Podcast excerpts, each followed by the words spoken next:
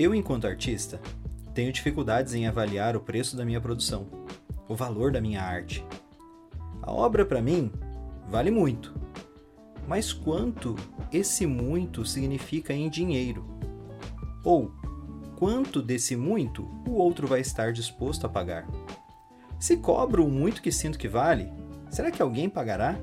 Ou viverei na frustração de ser um artista que nunca vendeu nada? Se cobro pouco, com a esperança de que o preço baixo fará ela ser comprada, como posso pagar o meu aluguel no fim do mês? Ou comprar comida e novos materiais? Na real, não estamos acostumados a pagar por arte. Compramos ingressos para cinema, pagamos a mensalidade do Spotify, nos matamos para conseguir juntar grana e ir num show. Mas não entendemos isso como um gasto com arte.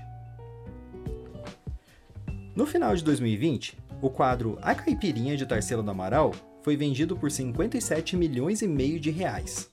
O quadro foi pintado em 1923 e o seu valor de venda bateu o recorde de preço em uma venda pública no Brasil. O leilão durou apenas 15 minutinhos, começou com um lance mínimo de 47 milhões e 600 mil reais. E em 19 lances, a obra foi arrematada. A pintura A Caipirinha é da fase pau-brasil de Tarsila. Ela mostra uma mulher com suas formas bem reduzidas geometricamente. Ela parece estar ajoelhada e seus contornos se confundem com os das casas e árvores na paisagem. E apesar de formas bem simples, o jeito que elas se encaixam engana nossa percepção. Ela olha de lado. Só é possível perceber a sua boca e seus cabelos pretos. Possivelmente, o quadro é um autorretrato de Tarsila, e o título se refere à infância da pintora nas fazendas da família. Tarsila é provavelmente a pintora mais reconhecida da arte brasileira. A raridade de suas obras e o peso de seu nome justificariam esse preço? Eu, como brasileiro, fico até meio orgulhoso de ver uma conterrânea fazendo esse tipo de sucesso e ganhando reconhecimento, mesmo que isso venha através do dinheiro. Por essa questão de identidade, eu nem caio no absurdo que esse preço simboliza. Mas vamos para um caso mais extremo. Em 2017, foi vendido em um leilão da Christie's o quadro Salvator Mundi, atribuído a Leonardo da Vinci. A obra foi arrematada por 450 milhões de dólares. Só de impostos, o comprador precisou pagar 50 milhões de dólares pela transação. Salvator Mundi é um retrato de Cristo Pantocrator, ou seja, Cristo abençoador. Ele está representado de frente. Sua mão direita está erguida em sinal de bênção, enquanto a esquerda está à altura do peito segurando uma esfera de cristal. Ele está usando uma túnica azul, seus longos cabelos castanhos partidos ao meio descem até os ombros, emoldurando seu rosto claro e sereno. A esfera de cristal em sua mão representa a esfera celestial dos céus. Mais de 2 bilhões de reais em uma tela de 45 centímetros de comprimento e 65 de altura. Até o final de 2020, não se sabia exatamente quem comprou ou onde estava guardada a pintura, mas fontes apontam que ela foi comprada pelo príncipe da Arábia Saudita, Mohammed bin Salman, e estaria em um dos seus iates de luxo ou em algum lugar da Suíça. Salvator Mundi tem um tom religioso, mas provavelmente não foi isso que levou o príncipe saudita a comprar a obra, muito menos a pagar esse preço. Poderíamos falar que o príncipe pagou quase 2 bilhões de reais pelo objeto. Ou será que realmente ele pagou isso pela arte. Inspirada nesse leilão, uma indústria estadunidense de cervejas fez uma instalação chamada de Da Vinci da Dívida.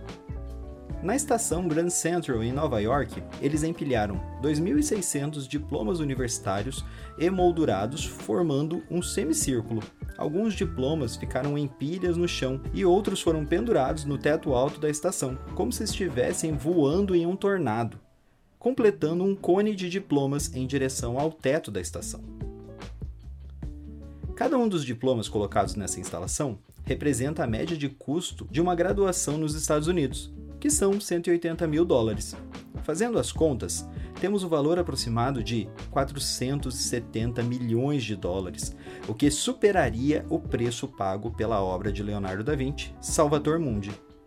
A instalação da Grand Central tem como subtítulo a frase A obra de arte mais cara do mundo e fala sobre o endividamento de jovens e famílias com o alto custo dos estudos nas universidades estadunidenses. Mas apesar dela representar materialmente os 470 milhões de dólares, será que algum colecionador de arte estaria disposto a pagar o preço que ela representa? Para além do preço, os diplomas significam algo de valor imaterial para a pessoa que estudou e se endividou para conquistá-lo. Nesse sentido, a obra traz um valor agregado de 2.600 pessoas.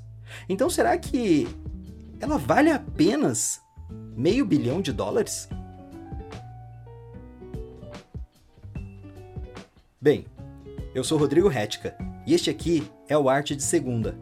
Eu sou um homem de 35 anos, pele clara, tenho cabelos e barba da cor castanha, se bem que meu cavanhaque já está ficando grisalho. Uso óculos de armação grossa.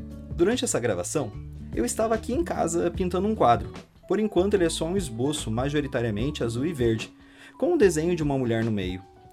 Em 2021, o canal está entrando em uma nova fase. Agora todas as gravações irão para o YouTube e também estarão disponíveis em formato podcast.